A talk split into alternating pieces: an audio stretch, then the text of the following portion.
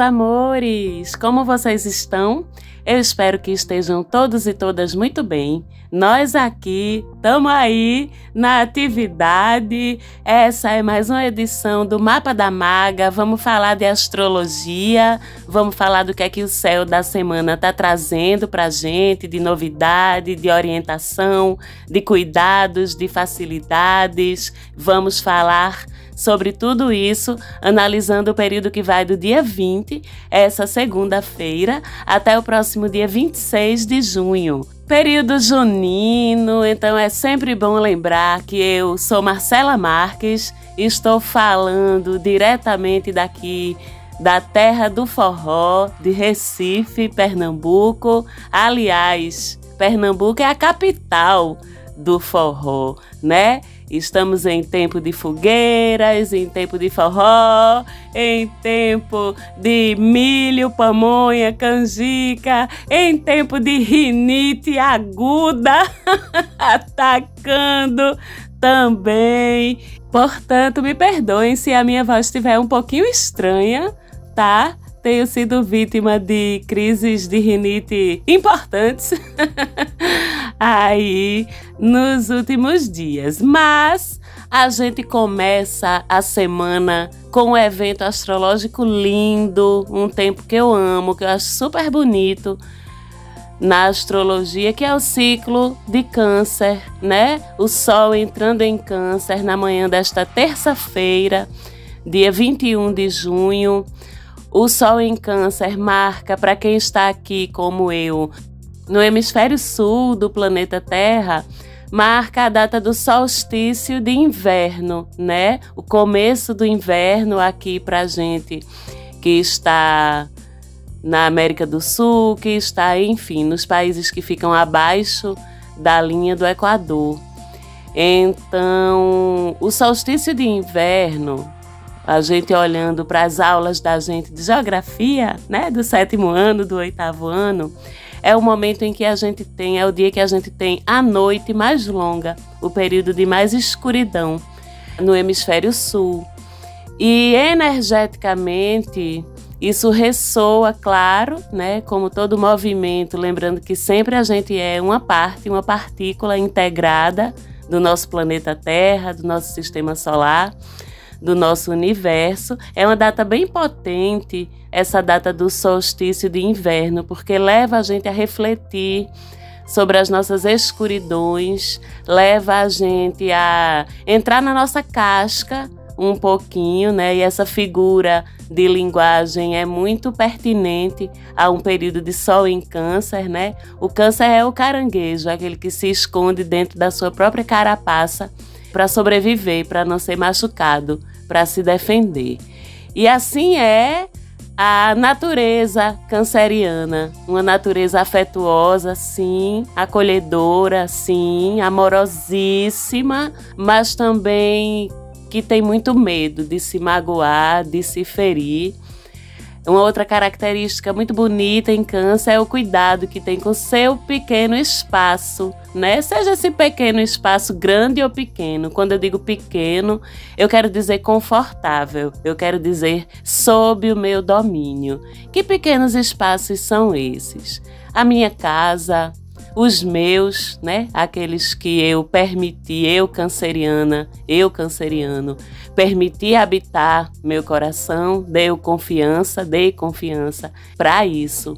Então, essa parte do acolhimento, do cuidado, né, do gostar de prover nutrição, calor de todos os tipos para aquelas pessoas a quem ama é muito característica de câncer. E esse espaço tão tão amoroso, né, de receber amor e de doar amor, que é a casinha do canceriano, que é a casinha da canceriana. E quando eu falo casa, eu falo lar físico, sim, mas eu falo aqueles lugares ou pessoas onde os cancerianos se sentem acolhidos, né? E essa casinha, esse espaço afetivo confortável é a carapaça do canceriano, ali onde ele se esconde, ali onde ele se protege. E esses 30 dias de ciclo solar em Câncer, que começam nessa terça-feira, dia 21.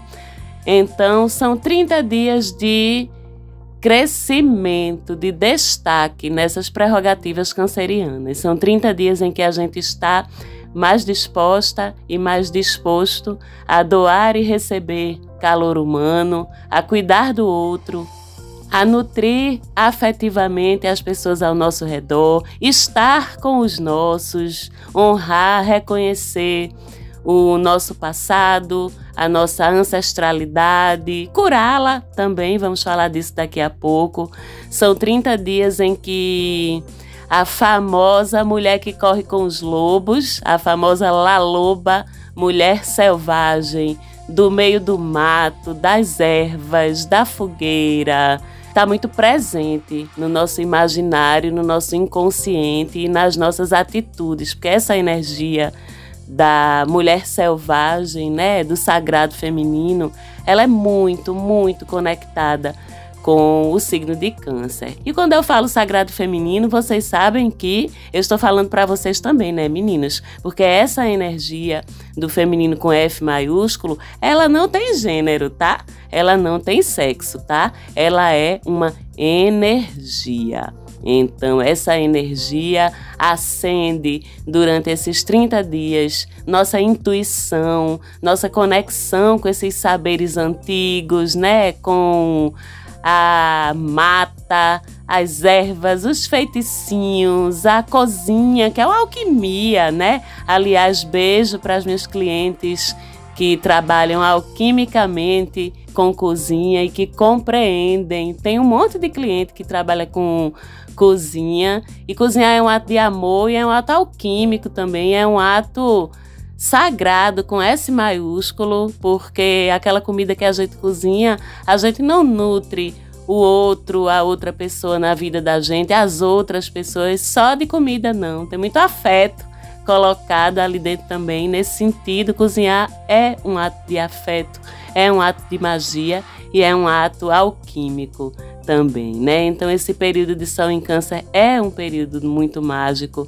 é um período muito intuitivo, muito divino, muito sagrado, né? É um período muito amoroso também, aquele período em que a gente fica mais saudoso, mais saudosa, vai buscar as fotos. Tudo isso é o apelo da ancestralidade, né?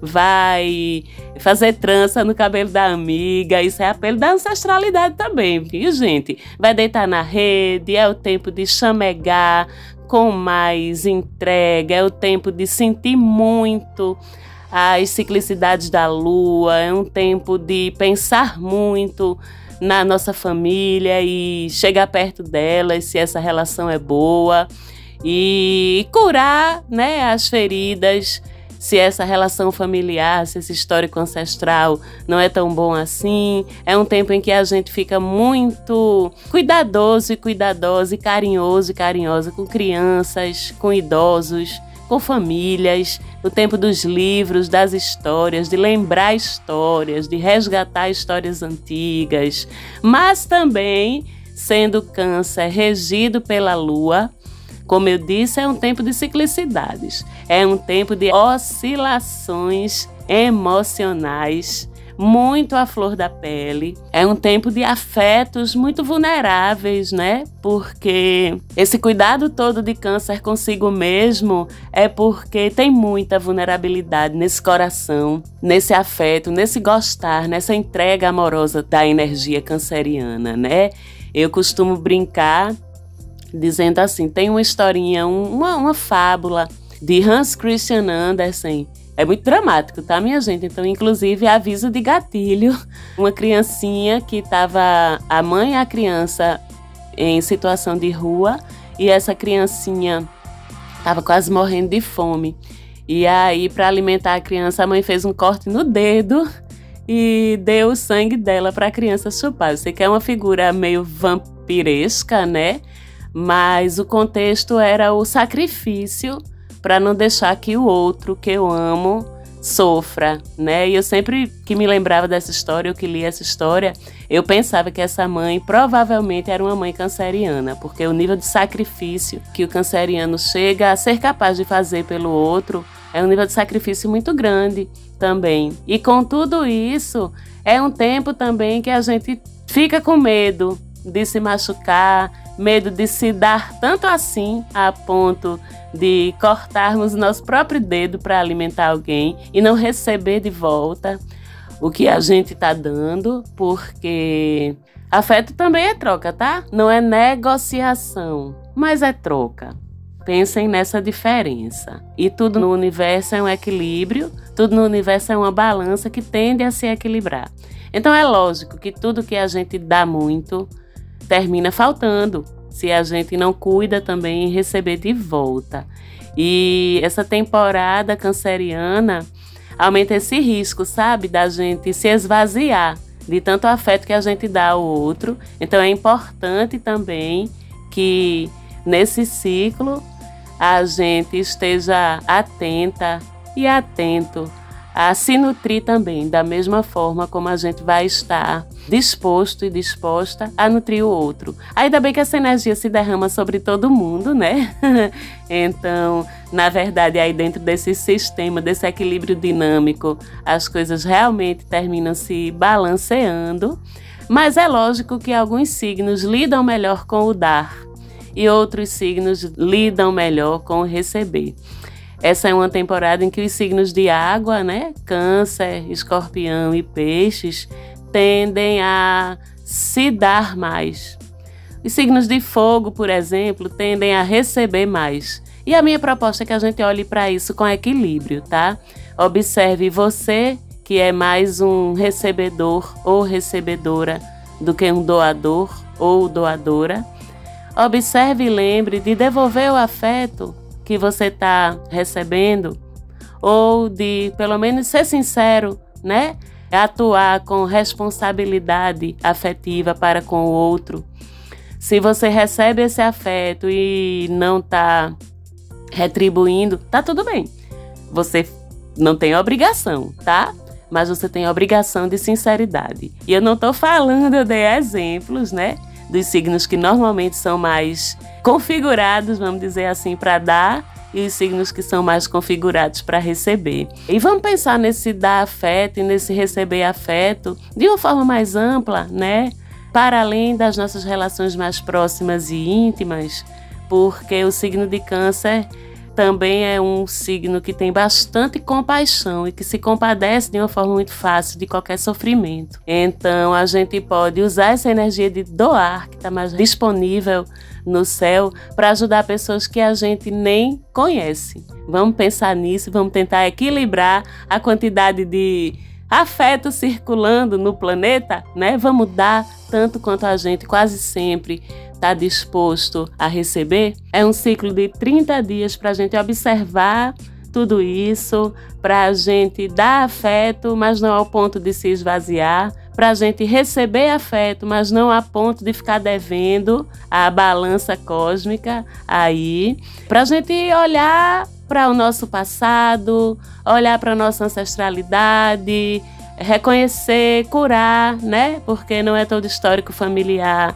que é fofinho, delicioso, agradável, embora a gente sempre deva aos nossos ancestrais, pelo menos a oportunidade que a gente recebeu de estar aqui no planeta Terra, e isso deve ser honrado, mas não significa que a gente deve nutrir relações, mesmo as familiares, que não são saudáveis. É um tempo para a gente refletir sobre tudo isso, inclusive para se curar também de dores ancestrais e se comprometer, nem que seja com a gente mesmo, com a gente mesma, com a ideia de não replicar para adiante, para o nosso futuro, para o futuro da nossa linhagem, os padrões negativos que a gente vinha carregando até agora do passado, certo?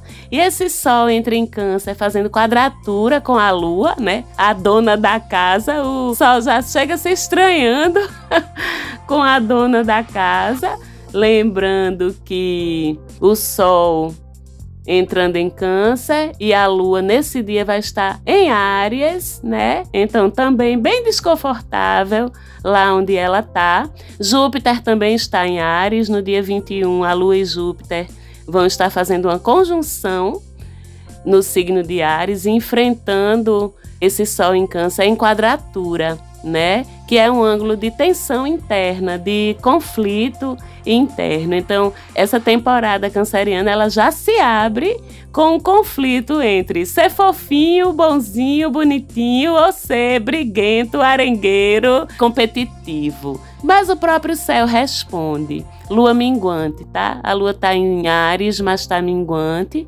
E o minguante é o deixar ir. Então, nessa terça-feira, dia 21, nessa briga entre a brabeza e a fofura, deixa a fofura ganhar. Nem sempre a orientação é essa, tá? Vai ter vezes, vai ter dias, como já teve, que eu já disse: olhe, brigue, brigue por essa causa, brigue por essa história, brigue por você, brigue pelo seu bem-estar, brigue pela sua paz, brigue pelo que você merece. Mas nessa terça-feira estaremos convidados e convidadas pelo céu a deixar a fofura ganhar certo? E não podemos deixar de dizer que a lua minguante, né, independente do signo em que ela esteja acontecendo, é essa proposta. É uma proposta bem canceriana, na verdade, né? De recolhimento, de recarga de baterias, toda a lua minguante vem com essa proposta, né? Não é o momento de começar nada novo.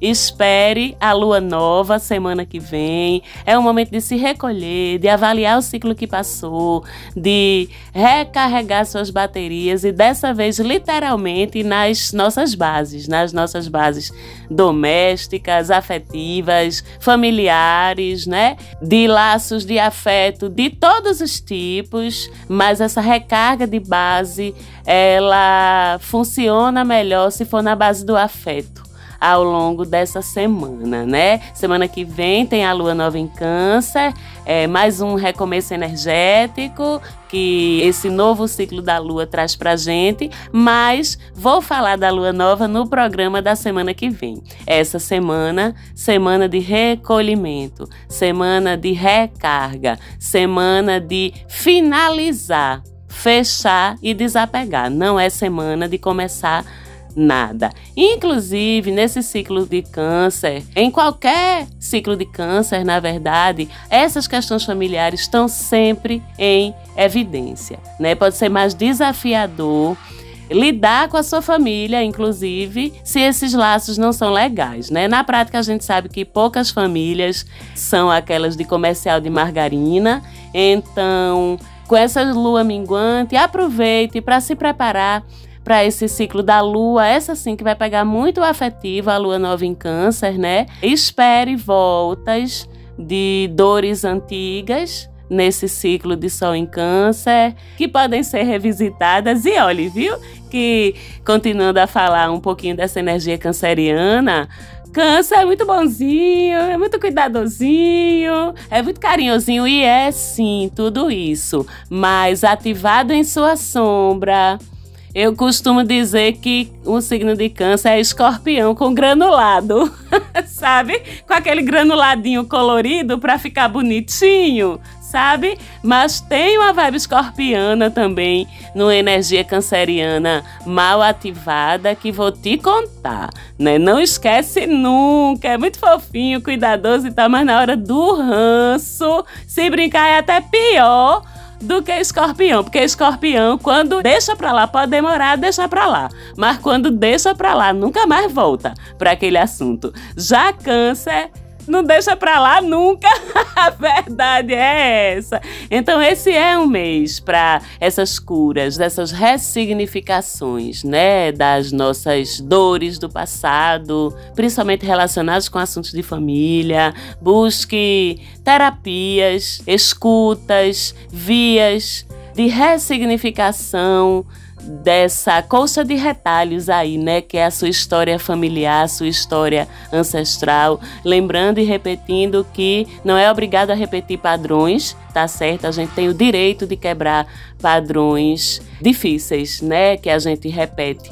Muitas vezes até sem perceber. Aí a abordagem terapêutica, inclusive, é importante para que a gente perceba que padrões são esses que a gente tem que quebrar. E aí, em seguida, a gente tem no dia 23 Vênus entrando em Gêmeos, né? Depois de sua estadia taurina domiciliada.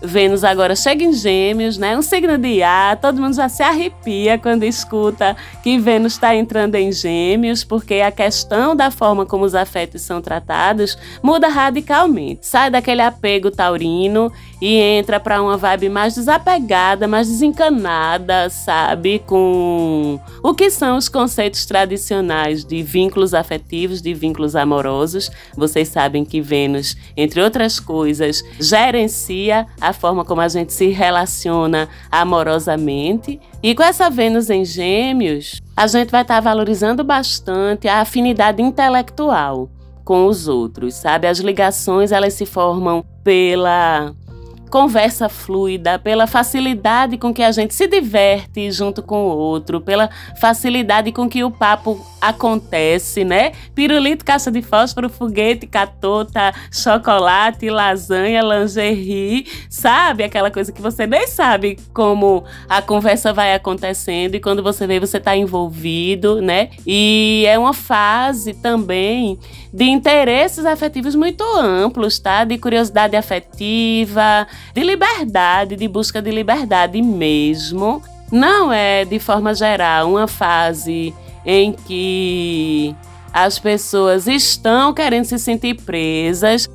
E é sempre bom lembrar que compromisso é diferente de prisão, tá, gente? Você pode ter um compromisso, ter lealdade nesse compromisso, ter fidelidade, ter combinados, cumprir esses combinados. Nada disso descarta cada um dos indivíduos de exercer a sua autonomia, a sua independência, a sua liberdade, independente do seu status, né, de relacionamento. Então não vamos pensar que é porque é uma Vênus em Gêmeos, fulaninha vai me trair, fulaninho vai ser sacana comigo, vai acabar o namoro, o casamento, o noivado, a relação, porque quer por rolê. Não é isso, né? Inclusive é a partir daí que começa a se se formar as paranoias, né? Dessa noção do que é o amor romântico, de como as relações para dar certo precisam funcionar e a gente tem que falar sobre isso. E o período de Vênus em Gêmeos é muito propício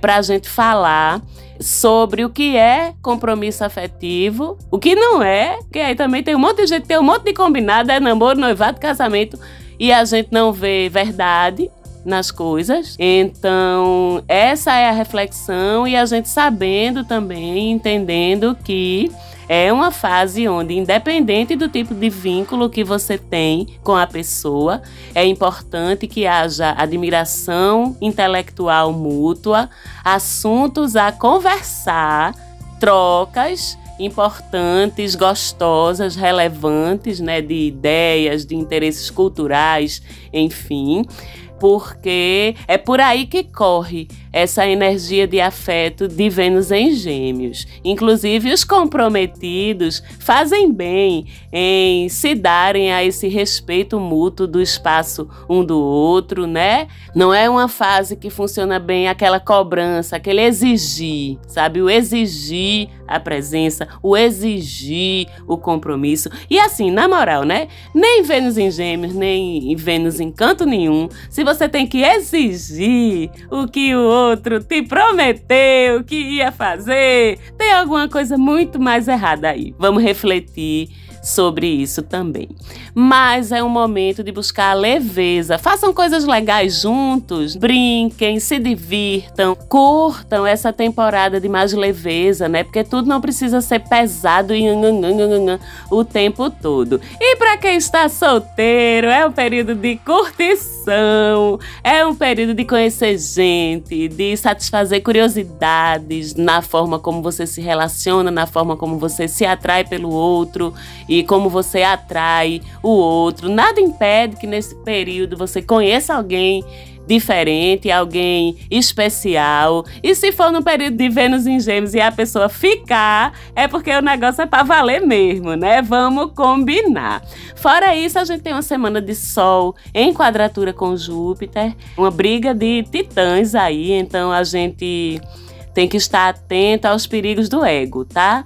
Nossos excessos de ego, que na verdade, na maioria das vezes, camuflam fragilidades. A gente tá meio sem aceitar perder, a gente exagera as situações quando às vezes nem precisava daquilo, a gente supervaloriza a nós mesmos, podendo esquecer que vivemos num coletivo, né? Então, teoricamente, ninguém é melhor do que ninguém, tu não tem nada que tu se gabar aí de que tu é isso, aquilo, aquilo outro, porque tem alguém que é melhor do que tu aí em algum lugar e na verdade não tem ninguém melhor do que ninguém. Todo mundo é igual. Mas esse ego essa semana, ele tá um pouquinho inflamado. E o balanço disso é a humildade, o ensinamento disso é a humildade. A gente se colocar no nosso lugar quando preciso e também quando não preciso, porque acho também que humildade é uma coisa que a gente tem que ter sempre. De uma forma mais prática, evite essa semana se envolver ou resolver questões jurídicas, burocráticas, tratos com pessoas que exercem alguma autoridade, desde a autoridade privada, né, no âmbito do teu trabalho, no âmbito do teu banco, no âmbito do, sabe, até a autoridade pública, desde o guarda de trânsito até dentro mesmo de instituições públicas, de instituições jurídicas, não tá favorável para o pequeno. Nós, né, os pobres mortais pequenos, presos aí nas máquinas burocráticas, essa semana a gente sai perdendo, a gente sai moído aí nessas engrenagens. Então, se tiver alguma coisa para resolver, para dar andamento relacionado com esse ambiente burocrático, jurídico, se não tiver outro jeito, vá com calma, vá bem pianinho, ainda que você esteja certo, porque The Man, o sistema, essa semana vai estar contra a gente. Então, procure fazer tudo bem direitinho, né? Porque com relação a esses assuntos, a probabilidade de dar errado é maior, tá certo? Temos também ao longo da semana Vênus em quadratura com Saturno. Então, tudo isso que a gente já falou sobre as relações, elas podem ser um pouco mais difíceis, né? Saturno não bota o freio sempre. Por quê? Porque ao longo dessa semana a gente tende a projetar medos, inseguranças, BOs passados, né? Traumas de relações passadas, trazer para o presente. A gente fica um pouquinho mais receoso, né? De se entregar com mais confiança, apesar de estarmos românticos, tá? Que Vênus está em sextil com Netuno. Então vê a coisa, né? Você todo emocionado, toda emocionada por dentro e com medo se restringindo de demonstrar. Eu costumo sempre dizer, vocês sabem disso, que cada restrição, cada dificuldade que o céu traz pra gente, na verdade guarda uma proposta de aprendizado. Então, esse aprendizado é sobre a gente se mostrar com mais confiança, né? Não ter medo, também digo isso sempre. Não ter medo das nossas vulnerabilidades. Aquele que tirar proveito da nossa vulnerabilidade é que está errado. Não tem erro nenhum seu em mostrar a sua, tá certo? É isso que tinha para hoje. Sou muito grata, como sempre, pelo carinho de vocês. Estamos aqui todas as semanas, mas estamos também lá no Instagram, se você ainda não segue, arroba. Mais uma vez, já sabem, aquele agradecimento imenso de coração para minha produtora Falante Áudio. E espero que vocês estejam todos por aqui semana que vem ouvindo a gente de novo. Um beijo bem grande e até lá!